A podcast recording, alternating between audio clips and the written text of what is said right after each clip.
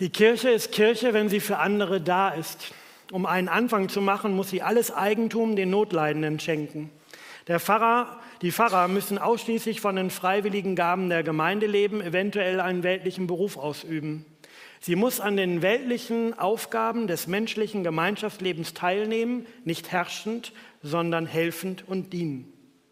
Die Kirche muss den Menschen aller Berufe sagen, was ein Leben mit Christus ist, was es heißt, für andere da zu sein.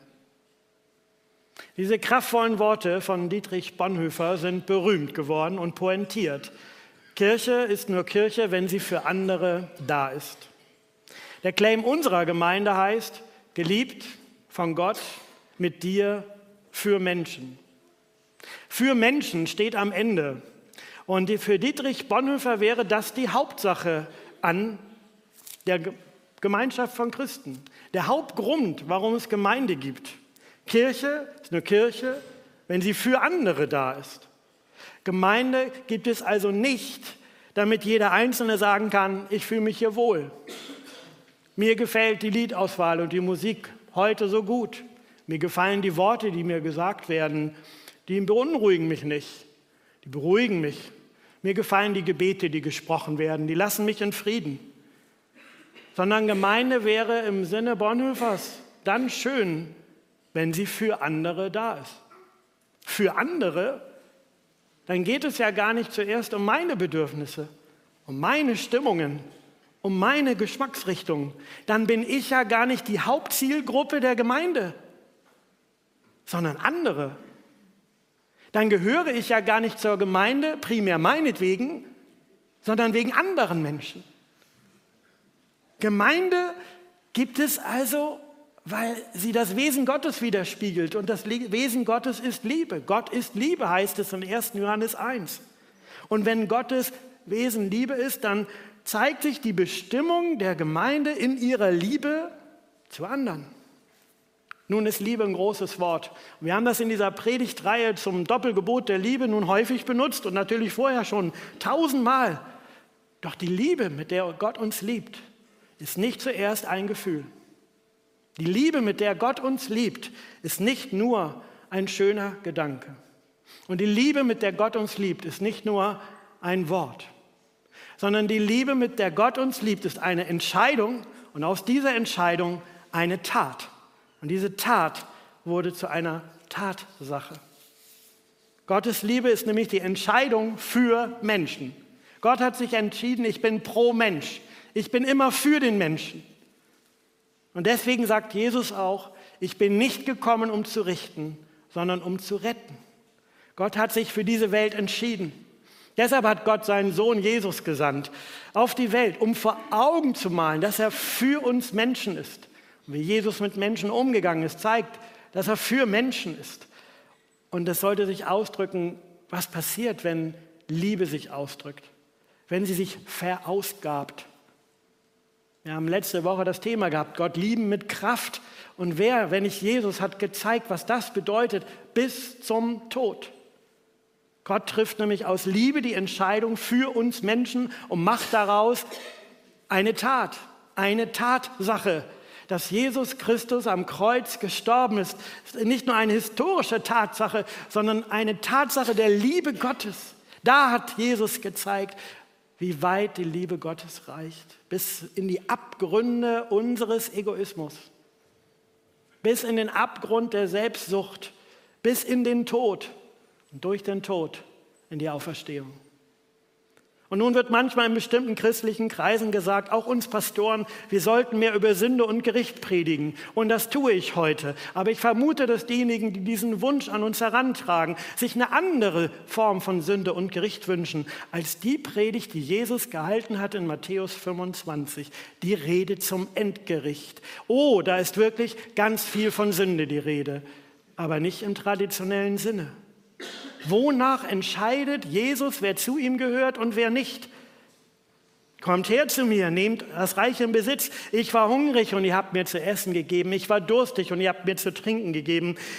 Ich war ein Fremder, ihr habt mich als Gast aufgenommen. Ich war nackt, ihr habt mir Kleider gegeben. Ich war krank, ihr habt mich, euch um mich gekümmert. Ich war im Gefängnis und ihr habt mich besucht.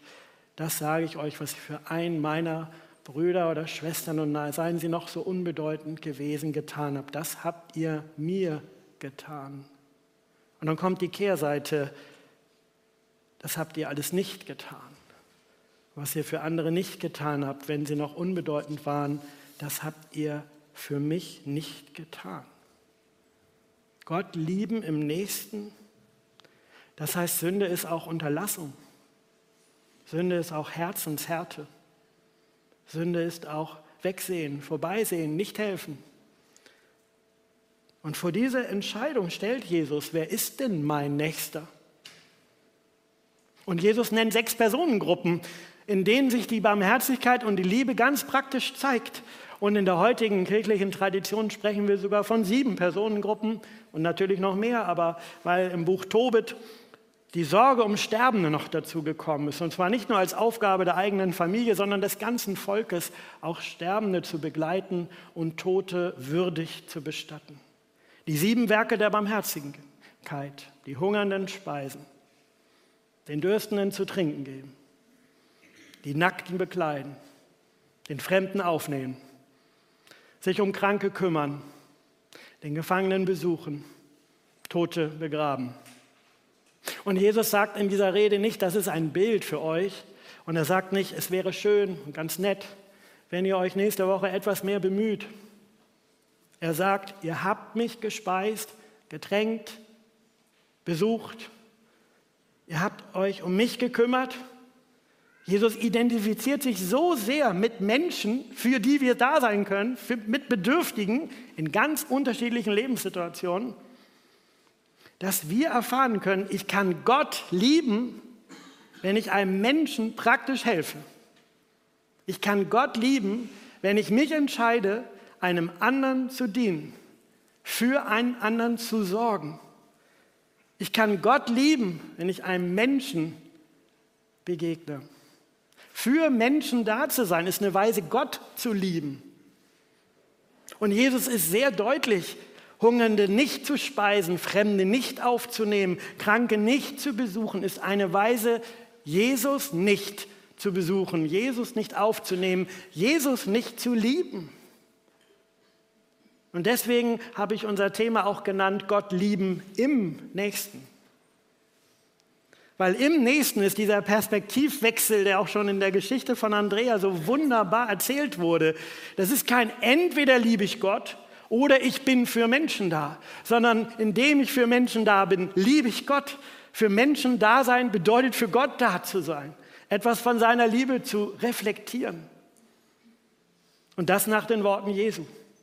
Und das sogar ohne es zu wissen, ohne es vielleicht sogar zu beabsichtigen. Sie fragen ja, wann haben wir dich denn geliebt? Wann haben wir dich besucht? Und so weiter. Ach, der Mensch, der bei der Tafel täglich Karotten schält oder Essen ausgibt, liebt dadurch Gott? Mein Pflegebruder ist geistig behindert, kann keinen normalen Beruf ausüben, aber seit, ich glaube, mehr als 20 Jahren arbeitet er in einer Tafel mit. Und er schält jede Woche Kartoffeln und Karotten und er leitet eine kleine Gruppe. Und es kommen im Zorn Hunderte von Menschen jeden Tag zur Tafel. Und er kann in seinen Grenzen Gott lieben, indem er Kartoffeln schält. Der Mensch, der an seinen Überfluss an Kleidung teilt oder im sozialen Kaufhaus in der Vossstraße Woche für Woche eine Schicht schiebt und dafür Menschen Kleidung weitergibt, der liebt dadurch Gott. Der Mensch, der sich Migranten zuwendet, versucht mit ihnen zu sprechen, sie zum Arzt oder zum Gericht begleitet, der sie nach Hause einlädt, der lädt Gott ein. Der redet mit Gott. Der Mensch, der einen Kranken anruft oder, oder besucht, der meldet sich dadurch bei Gott. So radikal spricht Jesus hier. Und wo andere für uns da sind, fällt es uns leichter zu glauben, dass Gott für uns da ist. Ja, Jesus sagt, ihr habt mir zu trinken gegeben, ihr habt mir Kleidung gegeben, ihr habt für mich gesorgt. Gott lieben im Nächsten. So ruft Jesus seine Nachfolger auf, die Liebe Gottes zu erwidern, wiederzuspiegeln, durchleuchten zu lassen, zurückzuhandeln. Und diese Endzeitrede Jesu ist auch eine prophetische Botschaft, das heißt eine kritische Botschaft für unsere Gesellschaft und auch für unsere Gemeinden. Es ist nicht nur ein Wort für jeden persönlich. Gary L. Thomas hat geschrieben, Christen, die Barmherzigkeit und Mitgefühl zeigen, weil sie Gott leidenschaftlich lieben, sind eine prophetische Botschaft für eine ich-bezogene Gesellschaft und eine manchmal selbstbezogene Kirche. Vielleicht müssen wir das Zitat etwas ändern. Christen, die Barmherzigkeit und Mitgefühl zeigen würden oder konjunktiv zeigten, weil sie Gott leidenschaftlich lieben, wären eine prophetische Botschaft für eine ich-bezogene Gesellschaft und eine selbstbezogene Kirche. Denn leider ist das Zeugnis von Christen in Misskredit geraten. Und wir müssen gar nicht auf die Volkskirchen zeigen, sondern in den großen, berühmten Freikirchen gibt es Missbrauchsfälle. Durch den Gründer der Willow Creek Gemeinde, durch den Gründer des Gebetshaus IHOPE in Kansas City, durch den Vater des Gründers in der Hillsong-Kirche. Das muss uns erschüttern. Und die Untersuchungen in unserer eigenen Freikirche sind noch nicht weit genug gedrungen. Die Glaubwürdigkeit von Christen steht in unserer Gesellschaft in Misskredit. Und darüber hinaus gibt es noch mehr Gründe, die uns Christen von der Nächstenliebe zwar sprechen lassen, aber uns davon abhalten, sie in die Tat umzusetzen. Mir sind allein drei Sünden eingefallen, die uns an der Nächstenliebe hindern. Wir sind zu beschäftigt, wir sind zu bequem und wir sind zu beiständig, zu beschäftigt. Ein Mann ist unter die Räuber gefallen und zwei Personen gehen an dem Mann vorbei, obwohl er Hilfe braucht. So erzählt es Jesus im Gleichnis vom barmherzigen Samariter in Lukas 10. Und er macht damit ein Grundproblem von frommen Christen aufmerksam oder frommen Menschen, nämlich wir sind häufig zu beschäftigt mit anderen Dingen, mit unseren eigenen Zielen und sei es der Weg zur Anbetungsstätte. Zu beschäftigt mit den eigenen Sorgen und Problemen, mit den internen Streitigkeiten, mit den eigenen Frömmigkeitsübungen, welchen anderen nicht praktisch helfen. Und wenn es eine Strategie gibt, eine Gemeinde von ihrem praktischen, diakonischen, missionarischen Auftrag der Nächstenliebe abzuhalten, dann lässt man sie untereinander streiten über Nebenfragen, über Ressourcen, über Prüfaufträge. Zu beschäftigt. Und die zweite Sünde, die uns allen nur zu vertraut ist, zu bequem. Es ist bequemer, bei dem zu bleiben, was ich gewohnt bin, vielleicht in meiner Komfortzone zu bleiben, in meiner Geselligkeit und Gemeinschaft. Ja, wer ist denn mein Nächster? Und wenn man das mal kritisch beleuchtet, was ist das größte Lob bei freikirchlichen Gemeindeveranstaltungen? Wir hatten eine gute Gemeinschaft.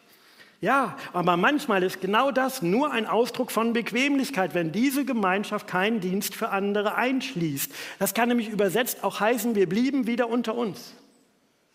Ich blieb wieder in meinem Freundeskreis. Ich blieb wieder in meiner Blase. Und das fühlt sich so gut an. Aber es kann zur Sünde werden, zur Zielverfehlung. Und die dritte Sünde ist, wir sind zu beiständig.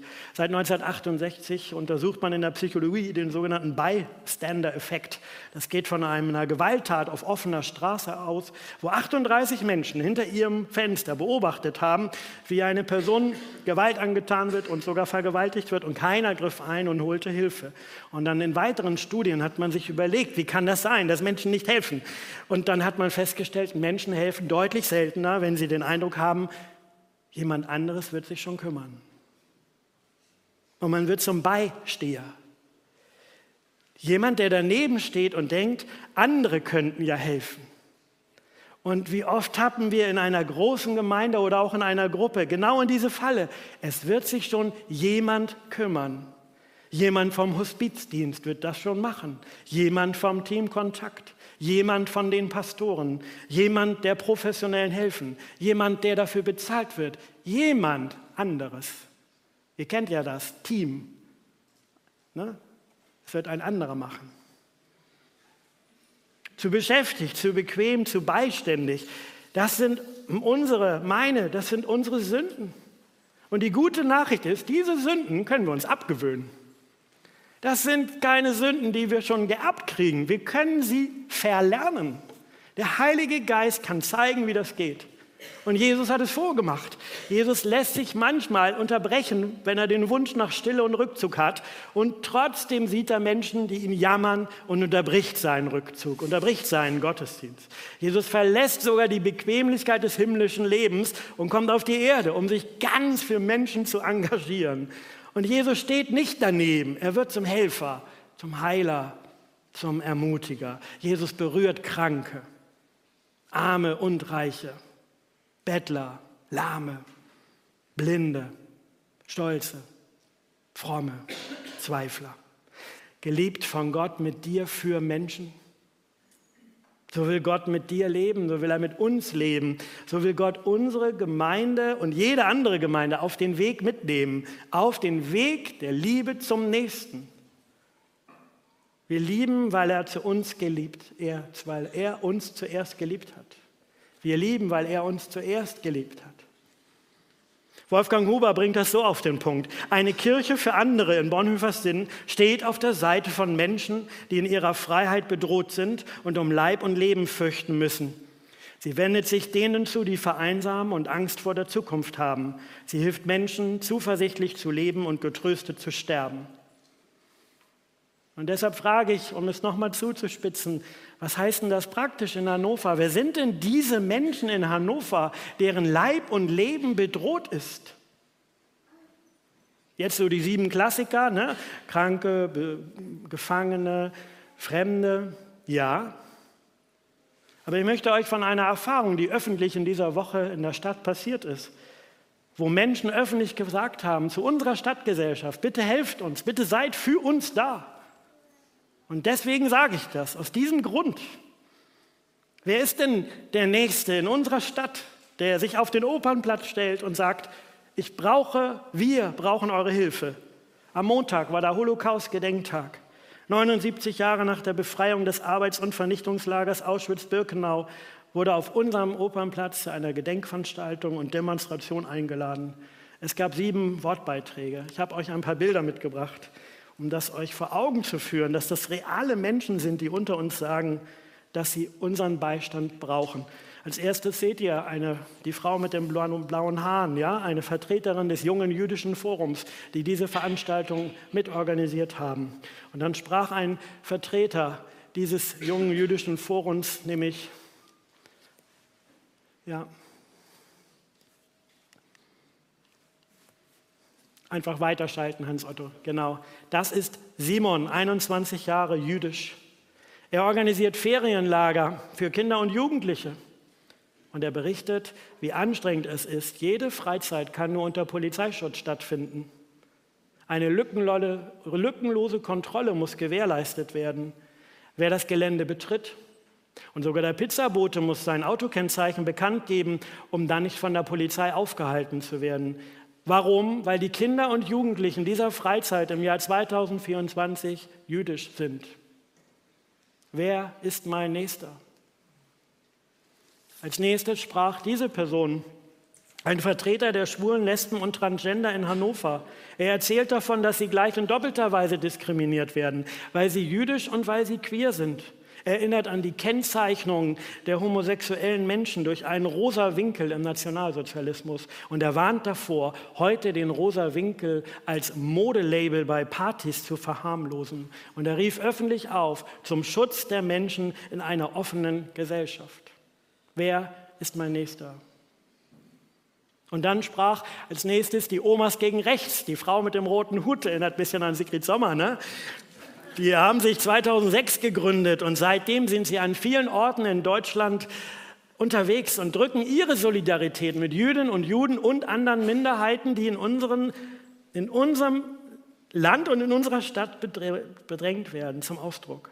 Und die sprach die Leiterin ganz eindrücklich davon, wie sie als ältere Person zusammen mit den Jüngeren, mit den jungen Leuten des Jüdischen Forums diese Gedenkveranstaltung vorbereitet haben und die Wortbeiträge ausgesucht haben.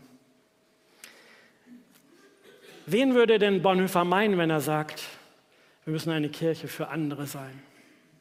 Er hat genau in dieser Zeit gelebt und er hat das geschrieben, als er selber im Gefängnis war.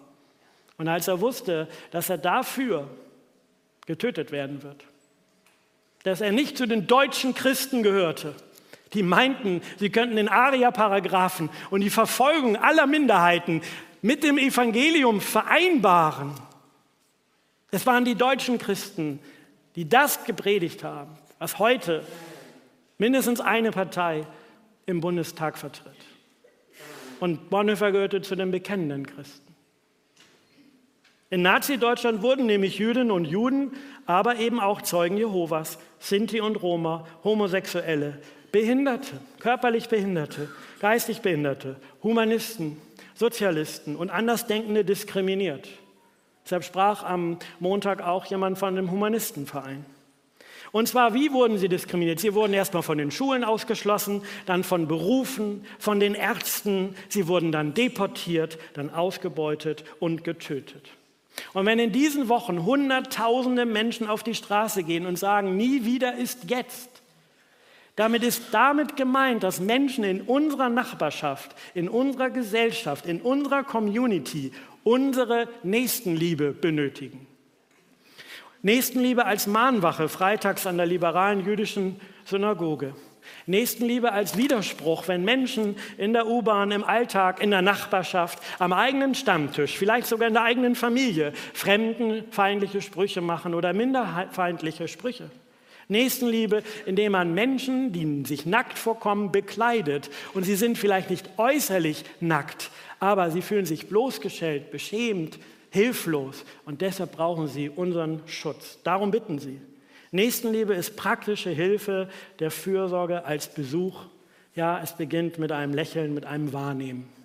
Jesus sagt nach Matthäus 25, ich war ein Fremder und ihr habt mich als Gast aufgenommen. Ich war nackt und ihr habt mir Kleider gegeben. Und Jesus fragt am Ende des Gleichnisses vom barmherzigen Samariter den Gelehrten, Wer hat sich denn nun als Nächster erwiesen? Und der Gesetzeslehrer weiß es ganz klar, der, der barmherzig an ihm gehandelt hat.